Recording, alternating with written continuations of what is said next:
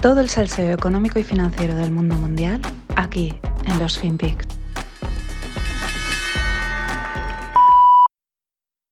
The Fed's strong commitment to our price stability mandate contributes to the widespread confidence in the dollar as a store of value. And to that end, my colleagues and I are acutely focused on returning inflation to our 2% objective. Meeting our dual mandate also depends on maintaining financial stability. Our commitment to both the dual mandate and financial stability encourages the international community to hold and use dollars.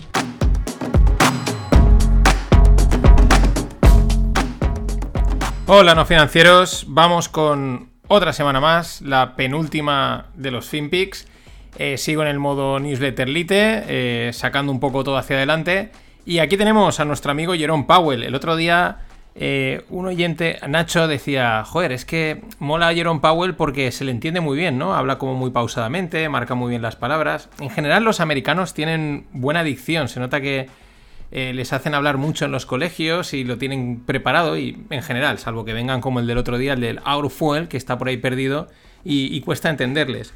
Pero, bueno, ¿qué está diciendo aquí?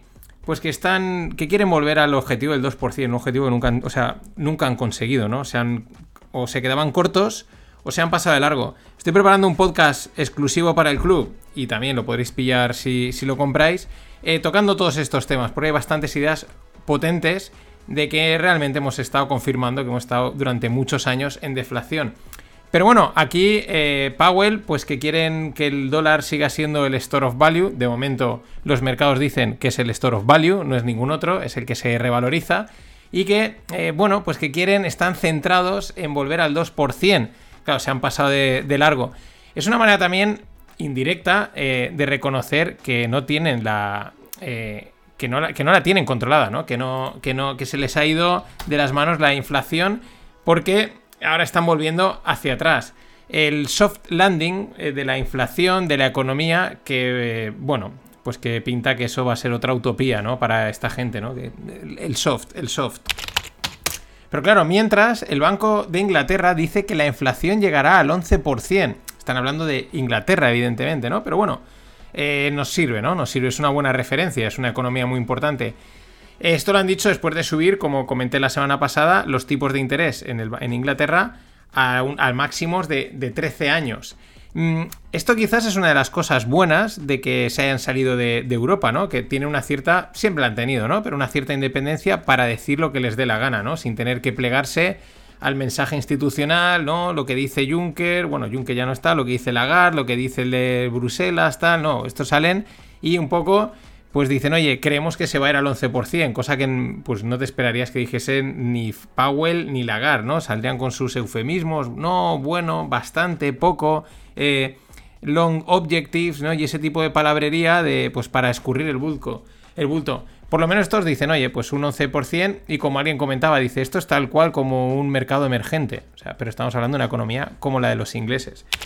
Pero ¿qué más? Hay una nota que os dejo en la newsletter en la que esto, los, los, británicos, más o menos lo que dejan entrever, hay una línea ahí marcada, pues que aquí se van a joder entre todos, podríamos decir, ¿no? Es decir, la Fed va a subir los tipos, el Banco Central Europeo ya ha dicho que ya los ha subido un poquito, también dijo el otro día Lagarde que igual en julio los tres tipos que tocan los subirán.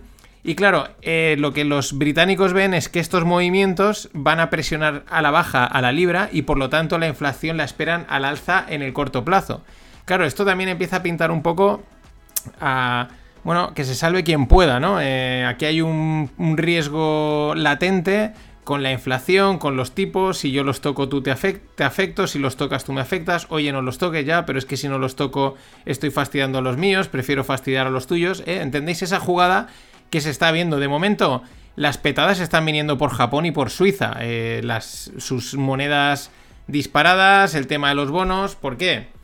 Pues porque la regla es sencilla. El otro día creo que lo comenté en el Stonks, pero lo, lo, reflexionaba, ¿no? Una regla sencilla, una abstracción, una. Nada, de opinión de barra de bar, si queréis, ¿no? Pero si los bancos centrales se han hecho con el mercado en los últimos años, en, la, parte de atrás, ¿no? Ellos han metido dinero, el de Japón directamente lo ha comprado todo, el de Suiza está comprando Nasdaq todo lo que ha querido, en fin, han estado respaldando los mercados por aquí y por allá, es decir, se han hecho con los mercados, pues en, los mercados financieros siempre hay riesgo, siempre. Y a los mercados siempre les gusta eh, pues dar sustos, mm, pegar alguna petada, reventar cosas. Por lo tanto, el riesgo está en los bancos centrales. El riesgo está donde nadie percibiría riesgo nunca. Y esto es de estas cosas eh, que nadie espera, ¿no? Esto sí que sería un cisne negro, ¿no? Nadie espera que pueda pasar algo en los bancos centrales. Pero claro, les oyes las declaraciones, ves lo que pasa en los bonos, ves lo que pasa en las divisas, y aunque sea raro, y aunque digas, ya saber, ¿y cómo puede pasar? ¿Cómo podría petar? Si estos pueden imprimir dinero, si siempre puede ir alguien a arriesgar, pues esa es la gracia de los cisnes negros, que quizás está ahí esperando a despegar. En fin, yo diría que, que más de uno lo dice, abróchense, brace yourself, abróchense los cinturones, y si no que se lo digan al de Japón, que eh, Kuroda las debe estar pasando canutitas. Pero seguimos con la inflación. En Alemania, el, la Union, o sea, el sindicato, que no me salía la palabra, perdón, del metal, como mola los sindicatos del metal, eh, bueno, pues quieren mm, pedir, quieren forzar una subida de los salarios entre un 7 y un 8% eh, para aproximadamente 3,9 millones de empleados en el sector metal y eléctrico. En fin, es lógico la petición. Tampoco, los sindicatos, pero serán como serán. Pero si la inflación está subiendo, si los costes suben, pues es normal que, oye, eh, tendrás que subirle el salario a los empleados, porque si no, es que no, no van a poder pagar las cosas. Pero claro, es más subida. Es lógico, es, una, la espiral inflacionista. Sube la, sube la energía, sube los costes de producción, suben los productos y al final la gente dice, oye, pues a mí me tendrás que subir el salario porque puedo comprar menos. Ojo, independientemente de las consecuencias, si te suben el salario te están protegiendo contra la inflación. Luego ya si peta todo es otra cosa. Pero entramos en una espiral inflacionista que a saber dónde acaba. Bueno, intuimos dónde acaba, pero ahora, ahora lo comentamos. Claro, con estas te sale Centeno, que es el gobernador del Banco de Portugal, hablando también en nombre del Banco Central Europeo, y dice, There is no way the euro is at risk. Es decir, no hay de ninguna manera el euro está en riesgo. Claro, eh, ya como esta gente la conocemos, cuando salen a decir algo, pues uno ya tiembla. O sea, te puedes poner a temblar directamente, ¿no? O sea, mm, vamos, el estómago hecho eh, líquido, ¿no? Eh, dice, no hay ningún, de ninguna manera el euro está en riesgo. Entonces ya sabemos que el euro está en riesgo, ¿no? O sea, vamos, que podemos... peligra todo, está todo a un pelo de saltar por los aires. Básicamente porque si lo dicen es muy probable que se equivoquen o cuando lo dicen es por algo, porque ese es el juego de comunicativo que lleva esta gente. Pero es que, claro, eh, Cristina Lagarde, vamos a llamarle Cristina, eh, vamos a españolizarla un poquito, mm, pues ha hecho declaraciones, hace declaraciones todas las semanas y otra cosa no, pero hablar, pues ya sabéis, todo lo que haga falta, hablar y hablar y decir cosas, y bueno, pues hay muchas cosas que son repetitivas, se parecen un poco a las anteriores, eh, parecen un poco lo mismo, pero ha dicho una interesante. Dice, yo veo un, incremento de los riesgos de corrección en, los precios del real estate, de las inmobiliarias. claro, mm, si ve... Hay que entender esto. Si esta gente ve un riesgo es porque el riesgo es mayor, no es porque vaya a pasar lo contrario. Cuando hacen una predicción, dice, yo veo un riesgo de corrección en el precio del, del tema inmobiliario. Esto es algo que también la gente está empezando a, no a descontar, pero sino a esperar. ¿Por qué? Pues porque están subiendo los tipos, por lo tanto las hipotecas se encarecen y igual hay gente que no puede pagarla o hay gente que deja de contratarla mm, porque no le interesa y por lo tanto pues eh, ya no compra la casa y por lo tanto eh, se, presiona la baja por los precios. Pero ya ve un cierto de cierta corrección. Cuando esta gente dice cierta corrección es pues brace yourself. Y a mí todo, la sensación que me da es que todo apunta a que están preparando el mensaje excusa, ¿no? Eh, ¿Qué es lo que tendremos que decir, ¿no? De lo hemos intentado por todos los medios, pero no nos ha quedado otra que desencadenar una recesión para frenar esta espiral inflacionaria. Es una de las cosas que comentan todos los analistas macro en todos los sitios, que la única manera de frenar esto es metiendo a la economía en una recesión, es decir, subiendo los tipos de tal manera que vas a meter la economía en una recesión. Por eso esto, eh, Powell decía el soft landing, ¿no? Es como, sí, tenemos que enfriar la economía, pero vamos a hacerlo poquito a poquito para que no sea doloroso, etcétera, este, este tipo de mensajes. El problema es que mm, pues meterán a la economía en una recesión. Y, pero no van a ser ellos, evidentemente. Tendrán que buscar algún chivo expiatorio. Me imagino que en esa están. Dirán, ¿a quién le cargamos el muerto? ¿El inmobiliario? Uf, es que esto ya se llevaron uno. La energía, eh, la agricultura, a ver, a ver si aparece alguien por ahí que se la quiera comer. Y me imagino que en esa están. Y ya los mensajes últimamente ya hemos visto que han cambiado. Yellen asumiendo el error, eh, Lagarde diciendo que ve ciertos riesgos por aquí, el otro diciendo que eh, quieren bajar la inflación al 2%, ¿eh? poquito a poquito, hay que, hay que, hay que amasar las mentes. Y por último, el, dato, pues un poco divertido, cómico, de los tiempos en los que corren. Claro, como dice Warren Buffett, cuando la marea baja, se sabe quién va desnudo. Esto lo estamos viendo sobre todo a nivel político. Cuando todo va bien, pues es muy fácil plantear ideas eh, chipirifláuticas, de muy bonitas, muy ideales, muy utópicas, como siempre, que si la economía verde, eh, la igualdad social y todas estas cosas, ¿no? Y bueno, pues como las cosas van bien, venga, tú tira para adelante y mete por aquí dinero. Pero cuando las cosas van mal, pues estas ya empiezan a resquebrajarse. El Partido Verde Alemán eh, dice que, mm, o sea, van a eh, potenciar la producción de carbón. Sin embargo, eh, rechazan eh, abrazar la, energía nuclear. Esto es otra cosa que tampoco se entiende, ¿no? Pero si la energía nuclear la han declarado ya verde en la Unión Europea y eres el partido verde, entre elegir el carbón, que es evidente que contamina, contaminará más, menos, pero es evidente que es más contaminante y produce menos energía que un kilo de uranio. En fin, que los ponen contra la pared y petan. Y bueno, 30 eh, de junio, jueves, fiesta fin de curso de no financieros en Valencia. El sitio ya está elegido, el chiringuito La Base, enfrente del Club Náutico. Apuntarse para ir haciendo una estimación de gente.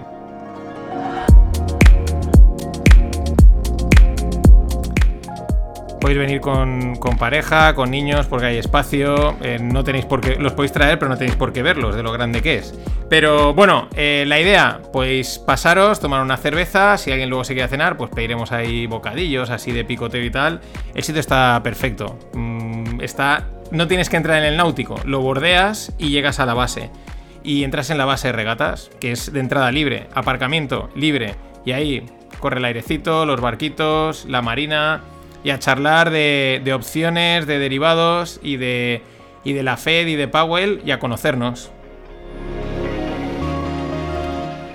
Y bueno, la narrativa continúa, la narrativa cripto, porque si de algo hay es narrativa, lo que pasa es que ya se va acotando, ¿no?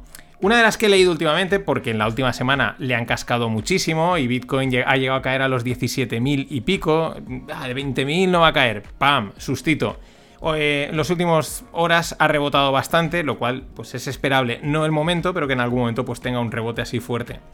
Pero ¿cuál es la, narrativa? Porque hay que, hay que, seguir dándole a las narrativas, hay que seguir eh, creyendo en la creencia. Dice, no seas, eh, una que leía por ahí, dice, no seas un idiota y solo Bitcoin y Ethereum está probado que van a sobrevivir. ¿Cómo que está probado?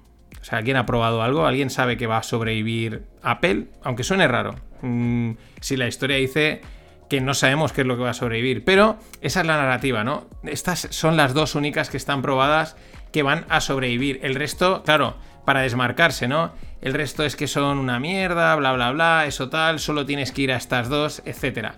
Eh, claro, ese es el resumen, ¿no? El, concepto que he empezado a ver ya por ahí, que empieza a circular, ¿no? De, no, no, seguir creyendo porque estas, el resto no, pero estas dos sí. Eh, claro, es la narrativa que digo del último superviviente, ¿no? De que, de que estas van a llegar hasta el final. ¿Para qué? Pues para que no se desmotiven las ya muy desmotivadas tropas. En los últimos tiempos yo ya he visto bastante gente diciendo...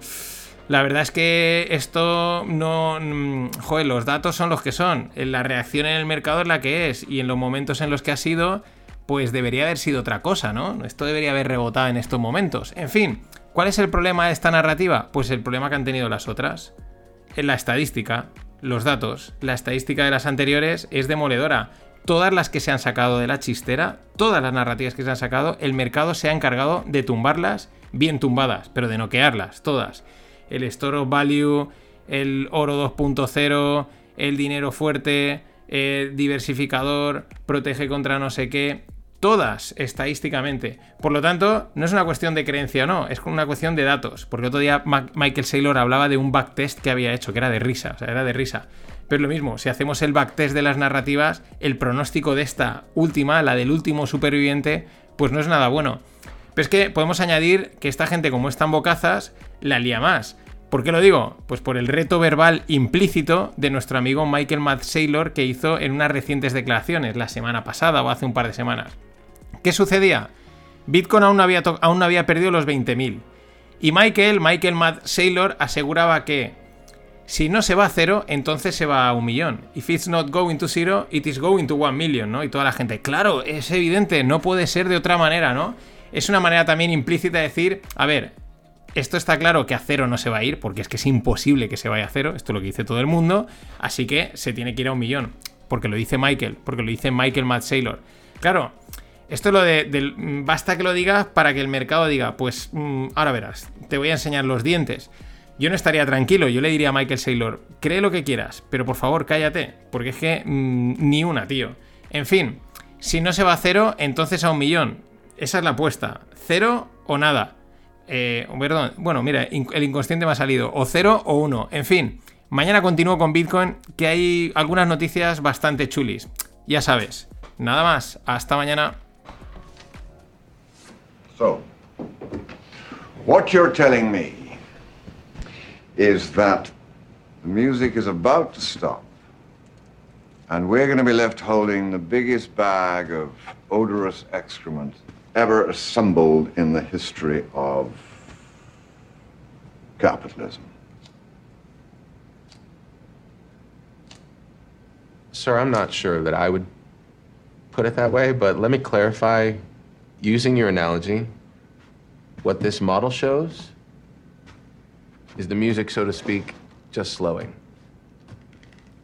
If the music were to stop, as you put it, then this model wouldn't be even close to that scenario, it would be considerably worse.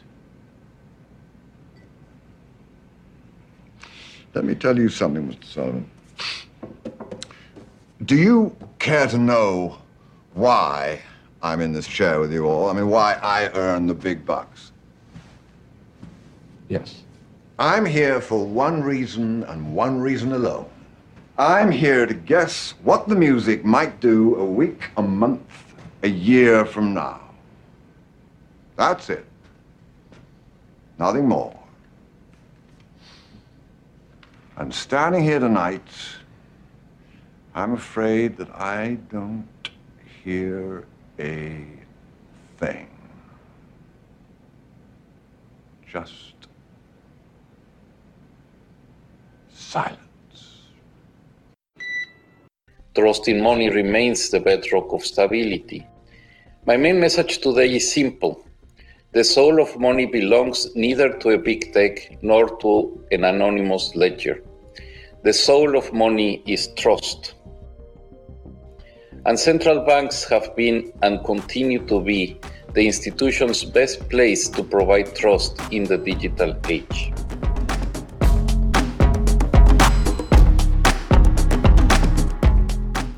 Hola, no financieros. Vamos con otro día más. Este que oís es Agustín Karsten, el bueno, el CEO, el que manda en el BIS, en el Bank of International Settlements, que es como el banco es, bueno, es el banco internacional de pagos. Luego, en, la segunda parte, pues hablaremos un poquito más del banco, de este banco.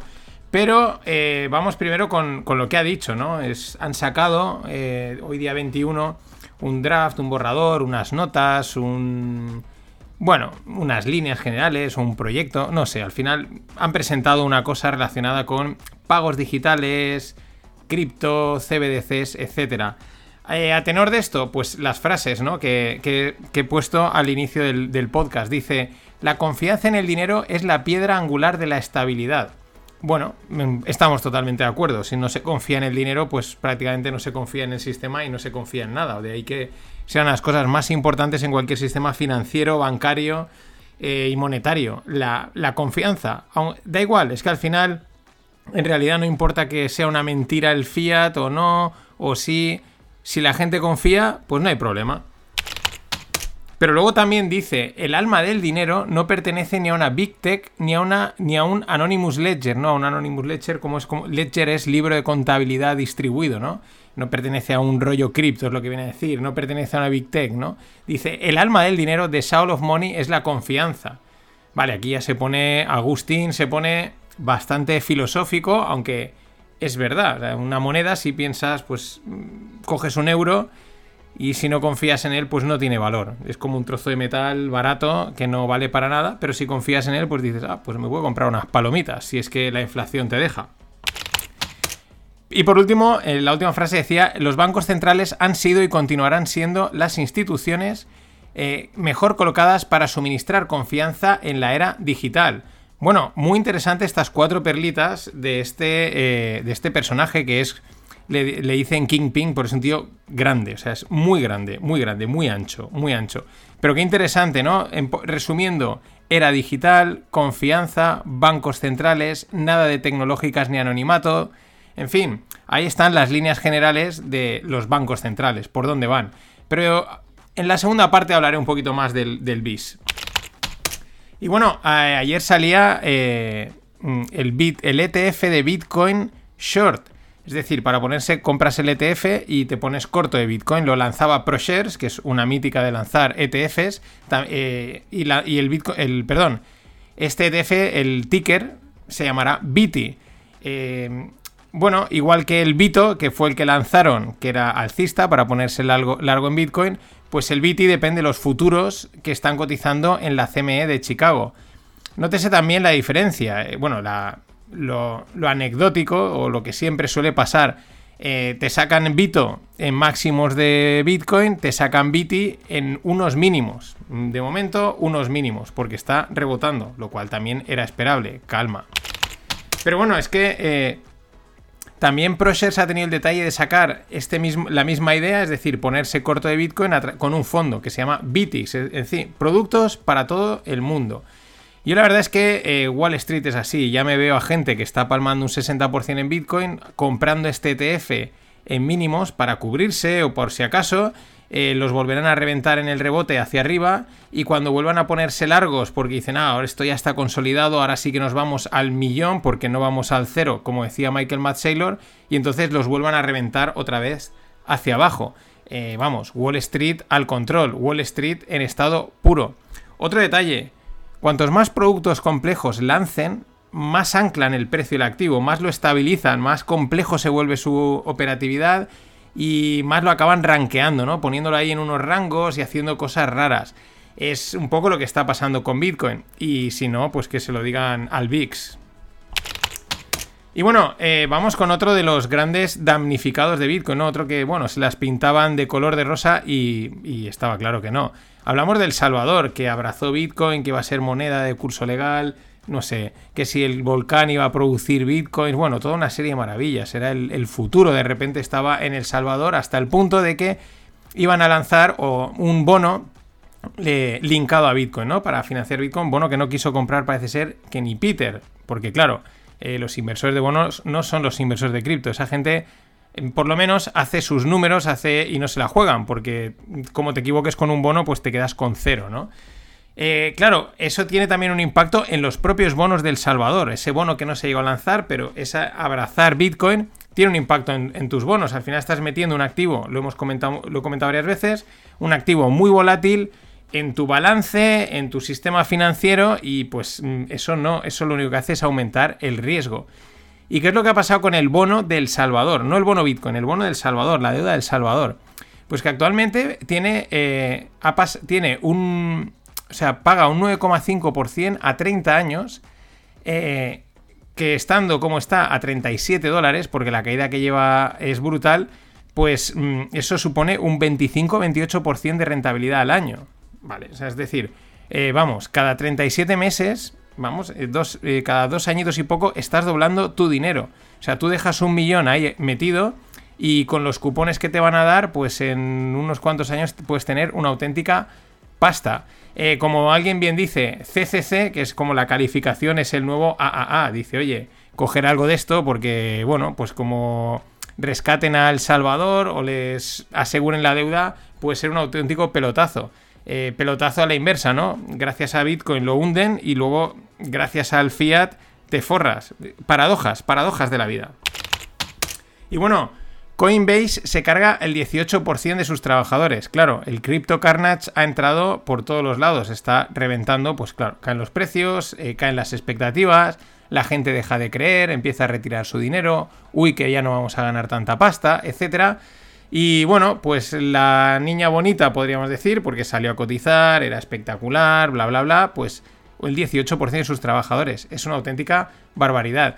Lo mejor, lo curioso es que la mayoría de los trabajadores se enteraron a través de Twitter o simplemente porque cuando fueron a conectarse con sus laptops, porque la mayoría o muchos estarán trabajando en remoto, pues no podían. Imagínate, ¿no? Te levantas, te tomas tu cafetito, pim, y metes la contraseña y dices, joder, ya me he olvidado. Pruebas, tal, recuperar, pam, te vuelves loco y al final, no, no, es que estás despedido. Y nos vamos a China. Eh, bueno, realmente lo hace WeChat, pero ya sabemos cómo funciona ese país y es como si lo hiciese China. WeChat es el WhatsApp chino y lo que ha anunciado es que va a banear cuentas de que provean servicios o contenido relacionado con cripto. Es decir, quieren evitar o están metiéndole mano al FOMO, al spam, a la información cripto, a pampear valores, etc.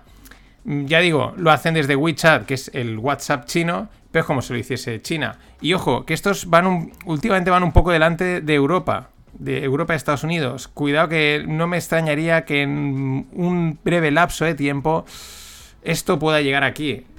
Con las tecnológicas pasó lo mismo. Y bueno, Keith Johnson, un ciudadano anónimo, ha interpuesto una demanda contra Elon Musk y sus empresas, contra SpaceX y Tesla. En total, la demanda, porque es el que la ha iniciado y se le va a sumar gente, asciende a 258 billions, diciendo que lo de Dogecoin es un esquema piramidal. Una de las cosas que dice Johnson es que eh, lo que ha hecho es llevar el precio de Bitcoin hacia arriba utilizando sus tweets. Y que mm, sabiendo, ¿no? O sea, sabiendo que esa moneda, esa criptomoneda, eh, no tiene ningún valor mm, subyacente y que simplemente Musk lo ha promovido por su, pues bueno, por exposición, por beneficio, por, bueno, pues por lucirse, ¿no? Eh, también Johnson, este ciudadano, Keith Johnson, pide que se le prohíba a Musk promover Dogecoin y, y que declaren Dogecoin como algo así como, pues en pocas palabras, gambling, ¿no? Como eh, juego, como algo especulativo. Además dice que eh, Dogecoin es un, es un fraude de empresa y promovido y manipulado a través de Twitter. En parte no le falta razón.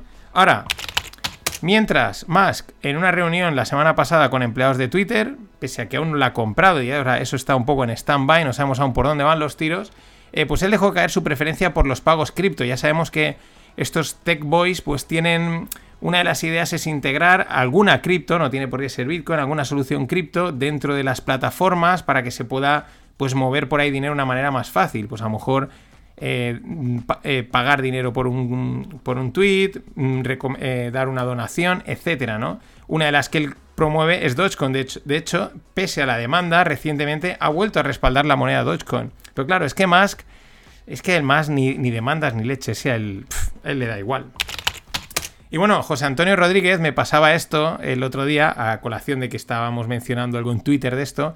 Y dice, no, si hay una asociación de afectados de criptomonedas. Digo, ¿cómo? Sí. Y me pasó el enlace, lo tenéis en la newsletter. Asociación de afectados de criptomonedas. Es aquí española. Bueno, mm, a ver, es normal que surja una asociación, como hay tantas, pero no deja de ser divertido, las cosas como son. Es decir, vamos a ponernos en situación. Eh, me voy al Wild Wild West a forrarme, porque me han dicho que ahí, buah, me voy a forrar, voy a ganar no sé cuánto por cien al mes y, ya está, y me voy a retirar. Mm, sé que es el Wild West, porque lo sabes, sabes que el Wild Wild West es peligroso, está lleno de forajidos, de, bueno, de bandas, en fin, es muy, muy peligroso, lo sé. Pero yo voy allí sin tomar ni la más mínima medida de seguridad. Es decir, informarte un poco, ¿no? Eh, mirar el horizonte, ver si vienen los indios, ver si vienen los forajidos. No, no, yo voy allí como si eso fuese mi casa. Claro, caigo en manos de los forajidos o de los apaches y a la primera de cambio me rebanan el pescuezo. Y ahora cojo y me voy a llorar porque es que me han timado. Eso también es acojonante, ¿no? Las cosas como son. Bueno, yo he cargado ya tres botellas de místicos, tres de Aroalaya y suscripción a Scorchify en el último día, como buen español. Así es, código no financieros, último día, y si no, pues podéis seguir haciéndolo la semana que viene.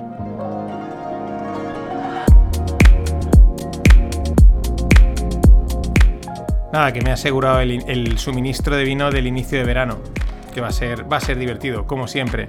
Bueno, el, el, BIS, os decía al principio, el Banco Internacional de Pagos, según Wikipedia, es una organización internacional financiera propiedad de numerosos bancos centrales y que tiene su sede en Basilea. También tiene otra sede por ahí por Singapur o Hong Kong, por algún sitio de estos, como siempre, un poquito ya en los límites del sistema, que es lo que mola. Pero en fin, propiedad de numerosos bancos centrales. Es también conocido como el Banco de los Bancos Centrales. Siempre hay una entidad superior que manda. Eh, fue fundada en 1930, o sea que de, nueva no tiene nada, aunque no se le ha oído mucho. Estamos hablando de casi de 90, de 90 años, ¿no? De prácticamente camino curioso, ¿no? En el 2030, agencia Objetivo 2030, el BIS cumplirá 100 años. Qué interesante. Mm, pero es verdad que nunca se le ha oído mucho, a veces ha aparecido por aquí, pero en los últimos tiempos va sonando más y pinta que cada día, o es la sensación que a mí me da, va a coger más peso, se va pronunciando más.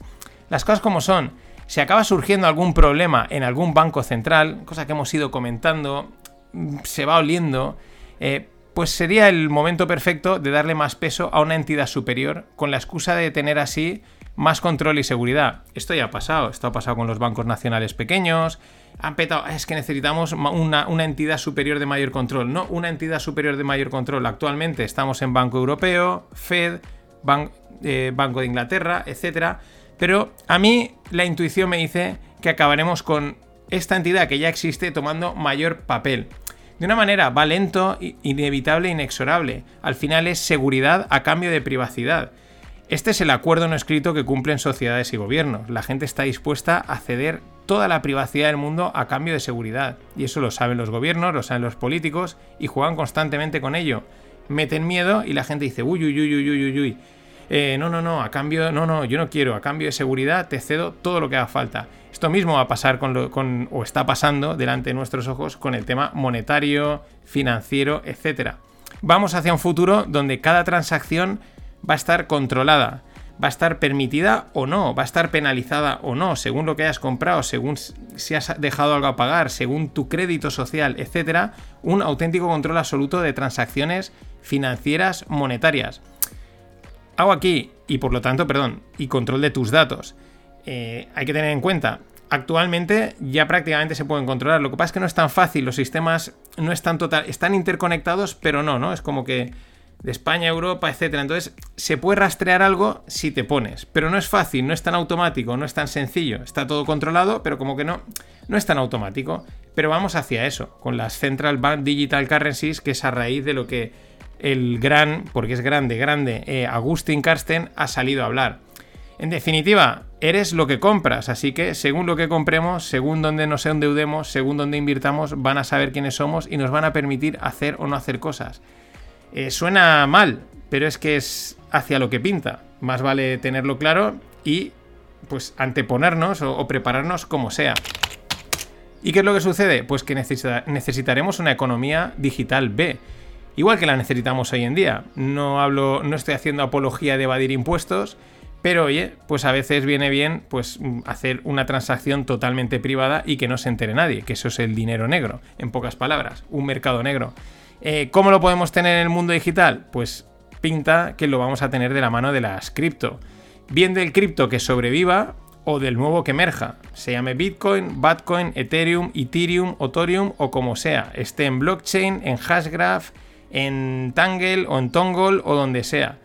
Pero todos aquellos proyectos que no se sometan al control, porque la mayoría se van a someter al control, con lo cual será cripto fiat, fiat cripto, como lo queramos decir, todos aquellos proyectos que se mantengan al margen, que no pasen por el KYC, que seguro que lo sabrá, permitirán una cierta economía digital B. Y ese es hacia ahí, hacia donde vamos. Eso es quizás lo que intentan evitar de alguna manera mm, los bancos centrales con las CBDCs y meter más control, pero a más control alguna vía de escape siempre existe, así que tampoco nos pongamos, tampoco veamos el futuro tan negro, siempre hay una vía de escape. Nada más, hasta mañana.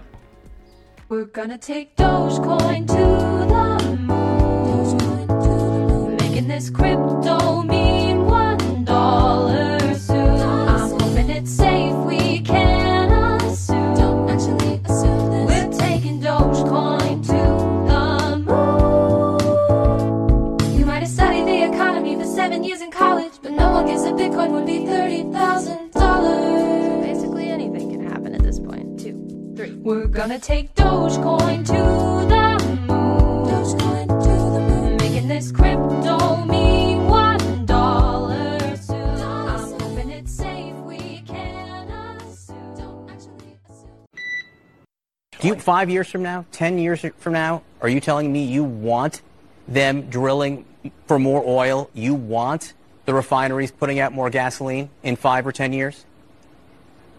What we're saying is today we need that supply increased. Of course, in five or ten years, actually in, in the immediate, we are also pressing on the accelerator, if you will, to move toward clean energy so that we don't have to be under the thumb of petro dictators like Putin or at the whim of the volatility of fossil fuels. Ultimately, America will be most secure when we can mm-hmm. rely upon our own clean domestic production of energy. But that's the problem for these companies. wind, these through- companies are saying, you know, you're asking me to do more now, invest more now, when in fact, five or ten years from now, we don't think that demand will be there, and the administration doesn't even necessarily want it to be there. Just one last question on Saudi Arabia. The president is going to Saudi Arabia, where we understand he will be meeting with the Crown Prince Mohammed bin Salman. Is there any kind of promise beforehand that the Saudis will increase production? No, no, there's no promise beforehand. Hola, no financieros. Aquí tenemos a la secretaria de Energía Americana, eh, Gronholm, entrevistada ¿no? en la prensa y confirmando pues algo que más o menos intuíamos la semana pasada en unas declaraciones de Biden ante unos reclutas, ¿no? Que, de- bueno, instaba en aquel momento Biden a las compañías petrolíferas a sacar más petróleo que necesitan, ¿no? Que, que hay falta y que, que pompeen más, que saquen más, más oferta para así bajar los precios, que lo necesitamos. Y aquí la secretaria Granholm vuelve a decir lo mismo. Claro, necesitamos en el corto plazo que haya más petróleo para bajar los precios porque está todo presionando al alza y lo tienen que hacer, ¿no? Pero el- lo necesita el pueblo y lo necesita el Estado, ¿no? Por, siempre son los intereses del Estado. Claro, aquí el, entrevistador pues lo hace muy bien, ¿no? Porque le, le incide en el, en el tema, en el problema. Y es que las empresas no están muy por la labor de, de hacer lo que piden. ¿Por qué? Porque tú le estás pidiendo a, la- a- a las petrolíferas o a las energéticas que aumenten la oferta, ¿no? Para hacer eso, ellos tienen que hacer unas inversiones que son inversiones de largo plazo, igual a 20, 30 años, inversiones fuertes eh, y a muy largo plazo. Y, pero al mismo tiempo que les dices, oye, invierte dinero para tener petróleo, les estás asegurando, tal y como decía en el vídeo, que en 5 o 10 años vas a acabar con las energías fósiles. O sea, que esas inversiones se las vas a matar de un día para otro y por lo tanto van a perder pasta. Porque se lo estás diciendo a la cara, ¿no? Es mm, mete dinero, pero, pero oye, este dinero es para largo plazo. Ya, ya, tú mételo ahora porque tranquilo, que en 5 o 10 años te lo voy a hacer que valga cero. Claro, eh, normal que, que las petroleras miren hacia otro lado o prefieran hacer recompra de acciones o cualquier otro tipo de inversión antes que meter en algo que le están asegurando que vas a perder. Es todo lo contrario que un bono. Es como mete aquí que seguro que hacemos un default. Es acojonante y luego aún eh, se sorprenden. Y el lío este energético, sobre todo en Europa, que Europa juega a perder, y pero más aún, ¿no? Siempre que decimos lo de es que jugamos a perder, te das cuenta que es más aún, o sea, es como, ¿cómo podemos perder más todavía? Pues sí. Y el lío la verdad es que debe ser bastante gordo en el tema energético. Cuando, como comentaba creo que antes de ayer, pues Alemania va a reactivar sus plantas de carbón en lugar de las centrales nucleares. Eh, y con eso se convierte, o sea, con eso sucede que su principal suministrador de carbón es Rusia. O sea, es de, mm, me voy a ir de tus manos por un lado para volver a caer en las tuyas. Es decir, debe ser muy complicado esto y debe el problema de ser tan gordo para que decidan pagar este peaje político, porque al final eh, la imagen de Europa o de estos líderes está quedando, vamos, de, payasos, de entredichos, o sea, es, vamos, una pérdida de confianza enorme, es descaradísimo. Y para que lo tengan que hacer, para que tengan que dar ese paso, ni siquiera ya casi ni, ni disimularlo, ni maquillarlo, es porque el pifostio energético es de AUPA. Y bueno, el control pues que lo tiene Rusia. Claro, la nota cómica que podemos darle a esto, pues siempre hay que darle este lado, pues el lado, el lado de los finpics, es que dices, oye, basta que hayan etiquetado la energía nuclear como verde para que ahora nadie la vaya a usar, ¿no? Eh, para que ahora nadie la quiera. Y, dices, ¿qué pasa? Que en realidad no paran de venderte lo verde, pero hay pánico, nadie lo quiere, lo que etiquetan como verde no quiere tocar nadie ni con una, vamos, ni con un palo. Eh, ¿dónde está Greta cuando se la necesita? El otro día en el grupo de Telegram lo preguntaban, oye, ¿os acordáis de Greta? Y digo, ostras, pues sí, hace tiempo que no sale la pobre. ¿Qué, qué pasa? Eh, desde, el- desde la Bundes, Bundesnetzagentur, es decir, la agencia eh, alemana de energía, mm, es decir, el regulador, dicen que miran ya al invierno con, con problemas. Creen que van a haber problemas en el invierno por todo este tema energético del suministro. Claro, va a entrar el frío, eh, dependemos de Rusia, Rusia nos va a subir los precios, etcétera. Eh, tengamos en cuenta que los teutones, esta gente, pues son muy previsores y calculadores. Y ya prevén problemas en cuanto acabe el, el verano. Y que sean necesarias. que serán necesarias ingentes cantidades de energía que les va a vender Rusia al precio que quieran. O no, o les corta. Ahora hablaremos de, los problemas de, suministro que también se empiezan a, a vislumbrar. De hecho, el ministro alemán de Economía, Habeck, avisa, la situación, en términos económicos, la situación económica puede ponerse peor que con la pandemia. Y hostia, pues, peor que todos los cierres es, es fuerte. El jefe, el CEO de la mayor empresa productora de energía alemana, que es REWE, o sea, RWE, un tal Markus Kreber, dice que los precios de la energía podrán tardar entre de 3 a 5 años, ojo, a volver a niveles bajos. O sea que esto no, de momento esta gente no le da una previsión corta. Eh, un, friendly reminder, ¿vale? Un recordatorio amistoso. Estos alemanes les gusta ser precisos y no suelen errar, o sea, va en su genética, ¿no? Si dicen 2, es 2, no les gusta ni que sea 2,1 ni 1,9, tiene que ser 2. Y recordemos que, por ejemplo, Merkel vaticinó en pleno inicio de la pandemia que se iba a infectar más de un 70%, que cuando lo dijo yo creo que todos nos asustamos, dijimos, hostia, qué, qué barbaridad, ¿no? Pero dices, estos, no suelen fallar. Y ahora si miramos hacia atrás, con toda la gente que lo acaba pillando, pues la cifra habrá estado por ahí, por ahí. Mm, Lo que decía, Rusia tiene el control, pero el control absoluto, sin ninguna duda. Por eso se está demostrando y se está viendo. Ellos probablemente, probablemente no con toda seguridad, lo sabían. Y pues por eso estamos en este fregado. De hecho, eh, le han cortado el gas a Francia y reduce el 50% de suministro a Italia y Eslovaquia, ¿no? Esto también mm, puede sonar a maniobra de, bueno, tenemos aún meses por delante hasta el invierno, que es cuando realmente vais a necesitar la energía. Voy a empezar a presionaros ahora a ver si negociamos, ¿no? A ver, a ver si llegamos a acuerdo. Tampoco os voy a meter en un problema, ¿no? No quiero ser el malo luego cuando la gente tenga que ir con una manta. Y claro, eh, al, como te han caído en parte los proveedores por un lado, pues Rusia se convierte en el mayor suministrador de petróleo de China, desplazando a los saudíes. Bueno, es lo que tiene cuando, tienes, cuando rebajas precios para compensar la pérdida de clientes. O no, porque ahora veremos que, bueno, esto de la pérdida de clientes es que no se sabe, es que es un jaleo enorme. Así que, eh, tirando de un hilo de PyQ, que es bueno, una fuente de noticias de Twitter muy interesante, pues vamos a ver las diferentes medidas que están poniendo en marcha países europeos frente a estos posibles cortes de suministro de Rusia. Recordemos que cuando se hablan de una manera oficial de posibles cortes, pues casi hay que pensar que es que igual es que seguro que hay cortes, ¿no? Pero bueno, vamos a ello.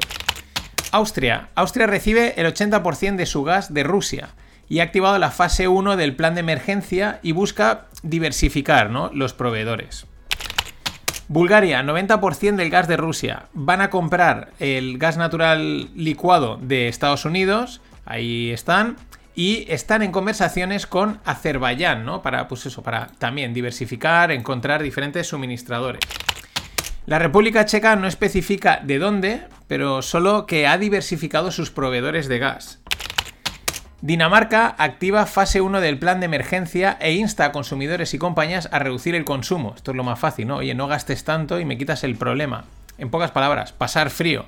Eh, esto huele que el estado del bienestar va a saltar por los aires, porque vende tú el estado del bienestar cuando la gente esté con la mantita. Suecia también activa la primera de las tres fases de en plan de emergencia, no hay mucha más información. Polonia, un 50% del gas viene de Rusia.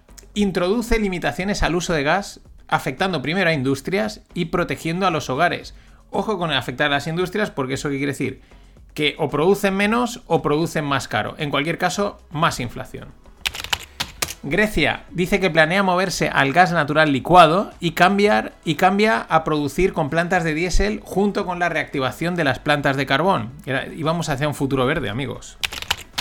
Vamos con los grandes. Francia, un 20% del gas viene, de su gas viene de Rusia.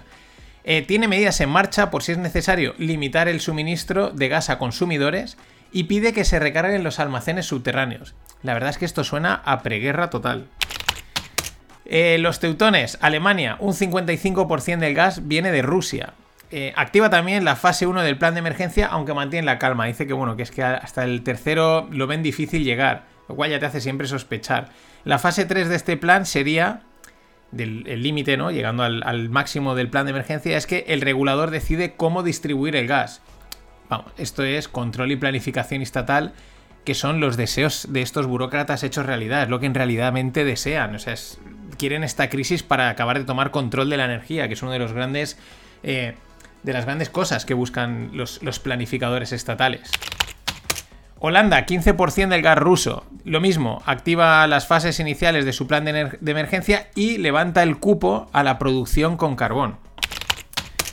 Y ya, por último, o penúltimo, Italia, un 40% del gas ruso. Ellos están ahora mismo en estado de alerta porque ya hemos oído que les han recortado el suministro y que puede suponer, pues eso, reducir consumo y racionalizar suministro a industrias seleccionadas. En pocas palabras, más control. Yo te digo qué industrias pueden producir, cuáles no, y también dicen que van a darle al carbón, van a meterle al carbón. Al final todo esto se traduce en problemas, más problemas de producción, de suministro, de costes e inflación al alza. O sea, vamos, como, no, como imprimir dinero no sirve.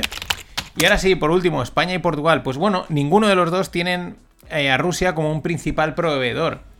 Quizás por eso en España pues hemos decidido ponernos a malas con Argelia, pues para no desentonar con el resto de Europa, ¿no? Para no decir, ah, vosotros estáis, os vais mal y tal, y nosotros estamos muy bien porque nos provee Argelia. No, no, nosotros también nos ponemos a malas con ellos y así estamos en la unidad europea.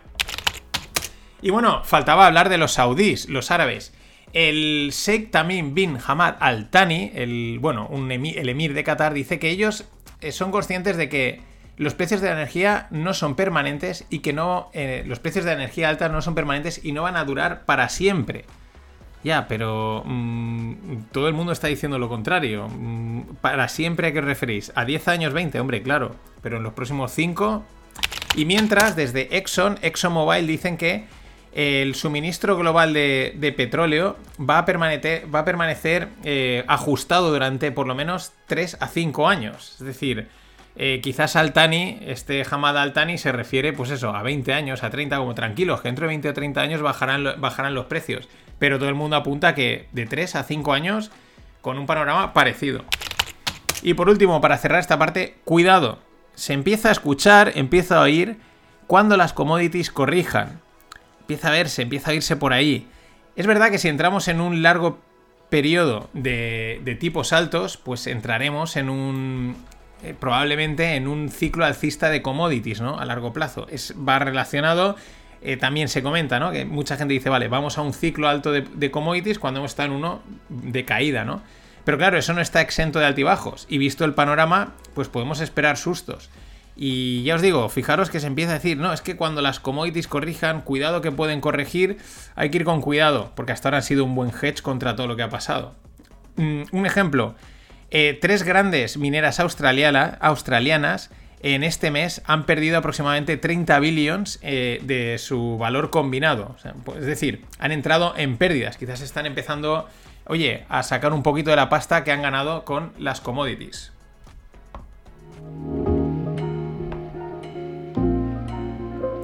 Y bueno, estamos a 7 suscriptores de la newsletter de hacer sorteito en ella, así que apúntate. Luego, una vez pasa el sorteo, si quieres te desapuntas, que me apetece llegar a 200. Venga, vamos con algo más de cripto.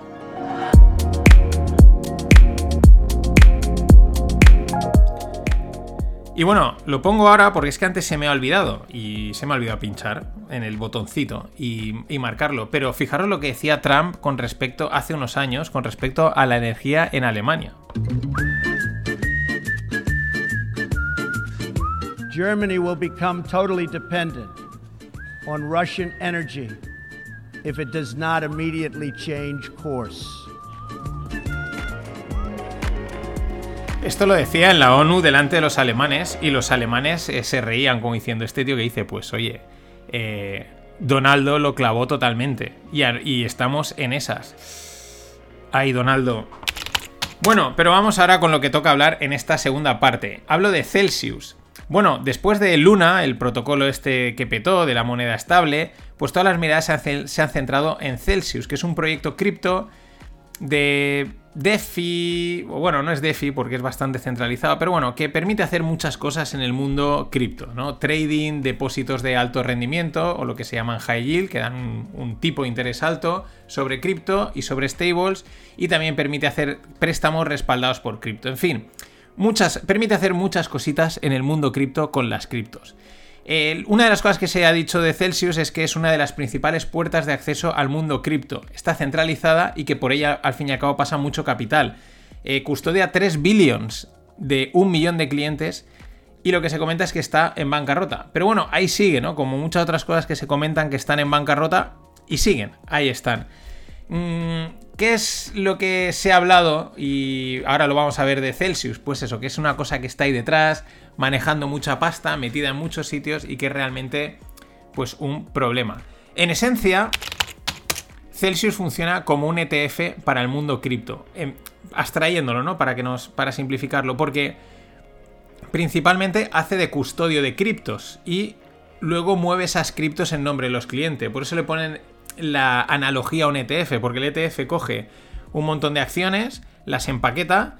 Y luego los clientes le dan dinero, ¿no? Y entonces tiene las acciones custodiadas y, y a, cambio ha dado la participación del ETF, ¿no? Y esa es un poco la idea. ¿Qué pasa? Que Celsius coge el dinero de los clientes, lo custodia y luego lo mueve por ahí como le da la gana. Literalmente. Y esto lo firman los clientes sin saberlo. Bueno, más que sin saberlo, sin leerse la letra pequeña. Es una de las cosas que hace meses empezó la gente a decir, oye, la gente, no, los inversores o la gente que está, los usuarios de Celsius no saben lo que están haciendo con su dinero. Se creen que es como cualquier otro sitio y fijaros esta letra preque- pequeña. ¿Qué pasaba? Pues que Celsius, bueno, ahí sigue, promete, eh, vamos, unos rendimientos sobre el capital aportado enormes, lo cual te tiene que llamar siempre como warning. Pero luego aparte, gracias a que tú, la gente firmaba, ¿no? Decía, estaba de acuerdo con lo que ellos decían, pues podían coger con ese dinero y moverlo y hacer lo que les dé la real gana. En resumen, por no entrar en la parte técnica, si queréis, en la newsletter tenéis el hilo donde está todo explicado un poquito más, los diferentes activos y tal, pero al final lo que mola es abstraer y quedarnos con la esencia, que para eso están los FinPix. El resumen, eh, Too Long Didn't Read, el TLDR, simplificado, sin entrar en detalles técnicos, es el siguiente. Celsius coge el dinero, o barra, cripto de sus clientes, que están de acuerdo en dárselo a cambio de un interés muy alto y de no leerse la letra pequeña. Con ese capital, con ese capital cripto, Celsius lo mete en otros protocolos DeFi, como era Maker y en Finance, en fin, en todos los sitios donde podía, ¿para qué? Para apalancarse y sacar más rendimiento y además utilizarlo para pampear el valor de los criptos, ¿no? Para subir aquellos valores que le interesaba, en fin, hacer como una mafia de movimiento ahí detrás de, la- de las cortinas, ¿no? En la parte de atrás. ¿Qué es lo que pasa? Pues que Celsius demuestra que el cripto actual no es que sea un Ponzi, es que es un Ponzi al cuadrado montado sobre la nada. De ahí que oigamos dos opiniones últimamente. Unos que dicen, tanto cripto como no cripto, que este sector, el sector cripto, es un riesgo para todo el sistema financiero y otros que dicen que en realidad no supone ningún riesgo. Eh, como es tan oscuro, como hay tan poca información, como está sin regular, pues a saber qué podría pasar, a saber dónde están metido el dinero, el fiat que han recibido, si lo han invertido en bonos, en letras, en deuda o no, realmente lo han metido en otro lado. En fin, es un auténtico jaleo, pero es un Ponzi del Ponzi del Ponzi. Mm, veremos qué solución le dan a esto porque realmente es un problema. Nada más, hasta mañana. Queuing for petrol. Queuing for petrol. Queuing for petrol. But I'm on a horse. I'm on a horse. I'm on a horse. I don't need petrol because he runs on carrots. He runs on carrots. He runs on carrots. I don't need petrol because I'm on a horse.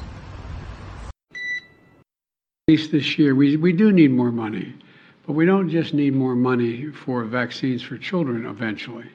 We need more money to plan for the second pandemic. There's going to be another pandemic. We have to think ahead. And that's not something the last outfit did very well. That's something we've been doing fairly well. That's why we need the money. Thank you all. Hola, no financieros. Vamos a rematar la semana con, con Joe Biden, con Sleepy Joe. Que, bueno, los políticos siempre, pues pedir más dinero, pedir más dinero, mm, necesitamos más dinero, pero por una razón, y aquí es de donde está la clave del vídeo, eh, porque va a haber una segunda pandemia.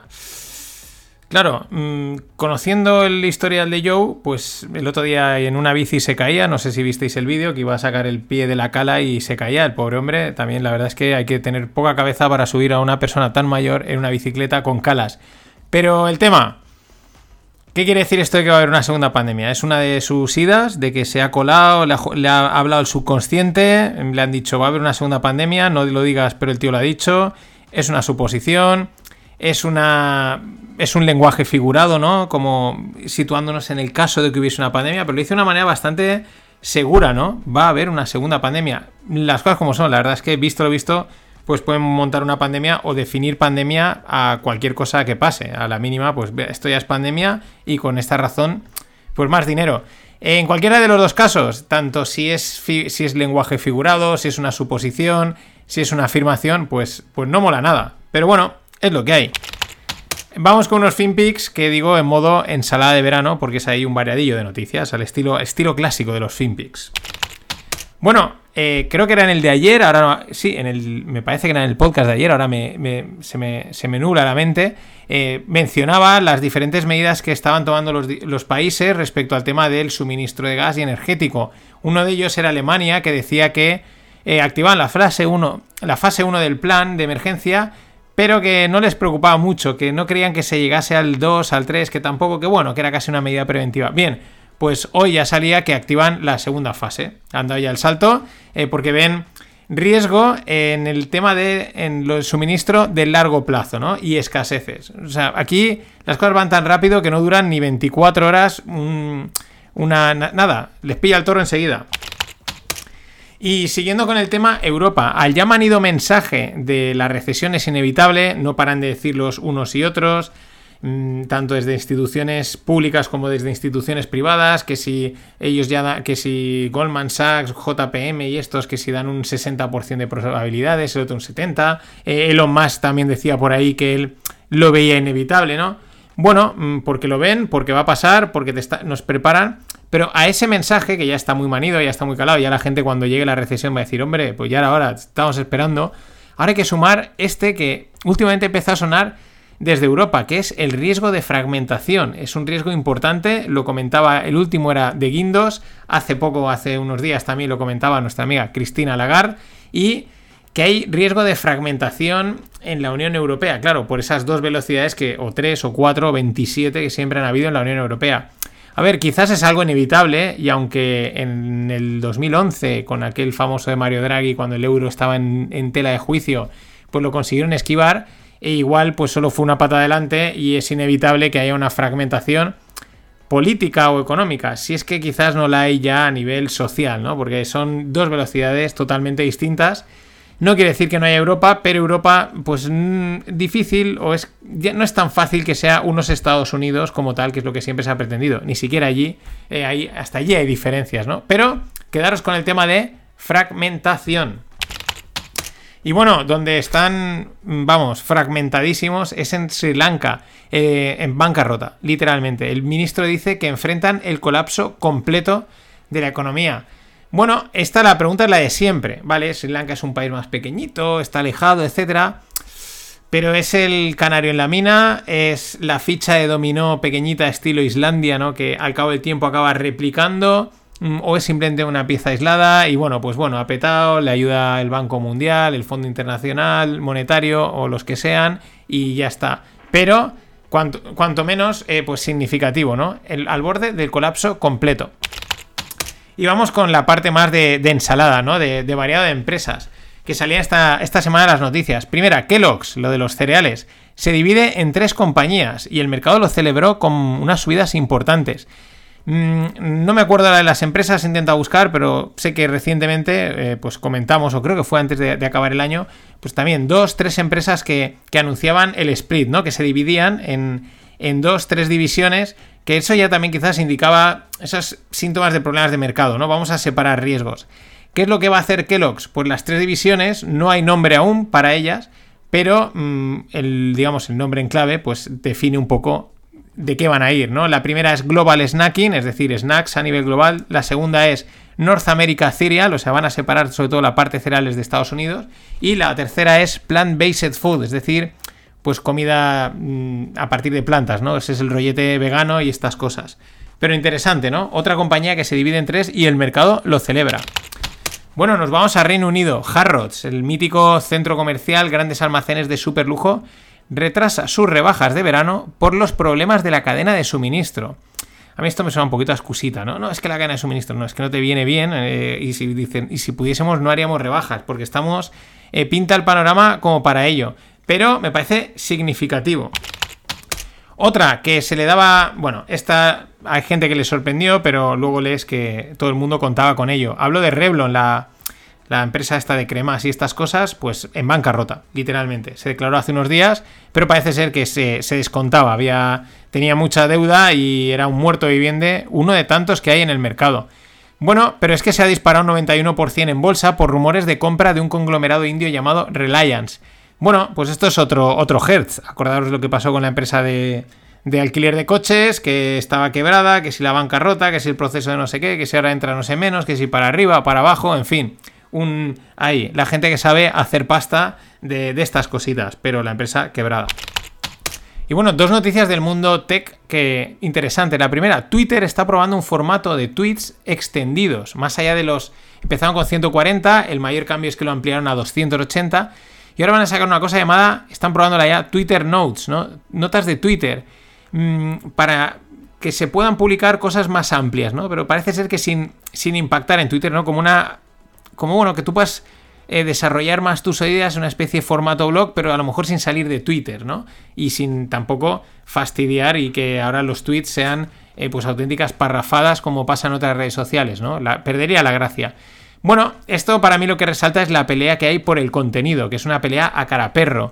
Mm, al final se está creando mucho contenido en audio, en vídeo, en texto, en tropecientas plataformas y todos intentan pues acaparar y ser los líderes del mercado. Al final lo que consiguen es casi más fragmentación, ¿no? Uno te publica en Twitter, el otro en LinkedIn, el otro en tal, intentan todos publicar en todos lados, en fin, ese jaleito que ya sabéis que existe, pero interesante.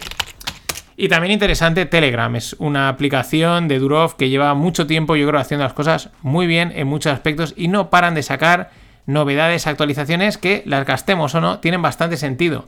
¿Qué van a lanzar? Ya lo había dicho Durov con antelación hace meses. Han lanzado, van a lanzar una suscripción premium, un Telegram, una parte de pago. Lo interesante es que todo lo, actualmente, todo lo que hay actualmente sigue gratis. O sea, ellos no van a pasar ninguna de estas cosas que ya utilizas a pago, lo cual está francamente bien. Y de las nuevas novedades que saquen, pues algunas irán para el premium y otras seguirán siendo en versión gratuita. Es decir, oye, cuidando al usuario y cuidando a, pues eso, al usuario, que es lo que hay que hacer, y no machacarlo a hacerlo pasar por el pago, a meterle complicaciones que al final acabas cogiéndole rabia a las, a las tecnológicas. Pero bueno, muy interesante Telegram, que siempre va poquito a poquito, pero haciendo cosas muy, muy bien. Y bueno, eh, vamos con las stablecoins, porque es que eh, eh, Tether va a sacar eh, tiene el Tether, el dólar tokenizado, ¿no? El USDT. Eh, la, semana pasada, la anterior, os mencionaba que iban a sacar el peso mexicano. También van a sacar el, el yuan chino y el euro y, mm, y, el euro y, perdón, que se me estaba colando, y también la libra esterlina. Esto me parece interesante. Interesante ¿por qué? Pues claro, ¿en qué momento lo sacan? En el momento en que el mercado está petando, en el que el momento lo está pasando mal. Y es una manera, no sé si de levantar más pasta, de diversificar, de bueno, no huele bien, sobre todo viniendo de, Tether, ¿no? Claro, al final también piensas, ¿y si lo que están haciendo es coger más monedas de distintas, de, pues, de distintas divisas, ampliar su cartera? No están diversificando, simplemente están captando más pasta. Para decir, bueno, como tenemos un problema que no podemos solucionar, vamos a hacer el problema más grande, más too big to fail, y luego pues que a lo mejor nos tengan que comprar, ¿no? O nos tenga que el sistema, es decir, los bancos centrales, absorber a Tether y utilizar a lo mejor ese propio dólar digital no sé, por pensar, por elucubrar cosas raras, porque en este mundo pues hay que hacerlas, ¿no? Pero interesante que lo hagan ahora, en el momento en el que el mercado lo está pasando mal, saquen eh, pegs, o sea, stable coins, pegged, que es vinculadas uno a uno con el euro, con el yuan, con el peso, con la libra. Y nada, para cerrar esta parte, el otro día estaba viendo John Oliver, si tenéis HBO, pues están bastante chulos los, los programas que hace, también de economía, tal, con un toque, pues bueno, es muy, muy inspirador o muy estilo no financieros, eh, me ha copiado él a mí, bromas aparte. Pero bueno, oí un término y como sabéis que me gusta traer tonterías, pues a veces hay que traer alguna. Zadi, el término Zadi. Y digo, es que esto en nada lo vamos a estar oyendo, se va a poner de moda en España, porque somos así de tontos. ¿Qué es Zadi? Un Zadi es como un... Es un tío, lo dicen por ejemplo Jeff Bezos, un tío que es mayor, 60 años o 60 y pico, pero está fuerte, mm, tiene dinero y es un sadi, ¿no? Para, para las chicas es atractivo, ¿por qué? Pues porque es mayor, tiene dinero y se cuida. Un sadi. Mucho ojo que estoy convencido que la vamos a empezar a oír en breve. Y, id apuntándose, valencianos, 30 de junio en el Chiringuito La Base, ahí en el, al otro lado del Náutico, el evento fin de curso. Daremos notas, mm, hará speeches y tomaremos cervezas. Los speeches los dará Greg, que, que, que la vida tiene un montón. Bueno, vamos con. Voy a cerrar eh, la parte de hoy con, con una noticia. Wonder, que es una startup de delivery, otra más, y levanta 350 millones de financiación a una valoración de 3,5 billions. Esto es en Estados Unidos, evidentemente. Esta Wonder lleva en total eh, 900 millones de financiación, que se dice pronto, y fijaros, 900 de, 3.000 de una valoración de 3,500, casi más de un, un 30% en, de la valoración, ¿no? Eh, levantada en, en pasta. Bueno, es de un tal Marc Loré, que supongo que será algún tipo de chef, etcétera. Y bueno, ¿qué es lo interesante? ¿Qué es lo que me ha llamado la atención de. y por eso traigo aquí esta noticia? Es que el delivery sigue eh, peleando por encontrar la viabilidad. Es un tema que hemos comentado en las últimas semanas, meses. eh, los problemas que realmente puede tener el delivery, de que mm, el sobrecoste que hay que meter para hacerlo rentable, que el usuario igual ya no está dispuesto a pagar, si te viene una recesión la gente recorta por ahí, quizás es más caro de lo que realmente eh, entregar la comida como la entregan es más caro de lo que realmente nos están haciendo pagar. Es, el servicio tiene sentido, pero es un tema de costes, ¿no? Y siguen saliendo diferentes modelos de delivery. ¿Y este por qué llama la atención? ¿Qué es lo que hace Wonder? Porque elige a chefs de prestigio para que monten menús y los platos se cocinan y se emplatan casi en el momento de la entrega, porque utilizan restaurantes móviles. Eh, es decir, food trucks, pero en versión delivery. Son furgonetas, restaurantes montados que van por ahí y te cocinan y te emplatan en el momento casi en el, en el lugar. Esto es interesante, ¿por qué? Porque la calidad, la comida de los chefs, pues si te la meten en el en la cajita y pasan 20 minutos, pues probablemente se reblandece, ya no pierde las texturas y todas estas cositas, ¿no? Pero aún así me parece complicar más aún el modelo. Es decir, ya necesitas un restaurante móvil, estar cocinando en moverte, tal. En fin, la propuesta es interesante. Es una más dentro del mundo delivery que, repito, no para de reinventarse. Dentro de la, de la novedad que es el delivery, fijaros que no paran de sacar, pues yo lo hago de esta manera, pues yo lo hago de esta, pues yo te entrego esto, esta otra. Al final alguno dará con la tecla. En este caso, pues dicen que es el modelo que funciona. Yo no sé si acabo de verlo por una, por una cuestión, porque creo que la gracia de la comida de un chef, eh, así de renombre, es el local y la experiencia de comérselo allí. Es- probablemente sea más de la mitad de, la experiencia es eh, la decoración, cómo te sirven, cómo te atienden, eh, toda esa experiencia que te montan alrededor del plato. El mismo plato te lo comes a lo mejor en tu casa. Y no te sabe igual. De hecho, aquí os menciono, hay un libro que se llama Gastrofísica, que explica muy bien cómo la misma comida, según dónde te la comas, según el lugar, el momento, los olores, la hora del día, etcétera, te sabe de una manera u otra. Ahí os lo dejo. Nada más, buen fin de. Hasta el lunes. Ladies and gentlemen, the weekend.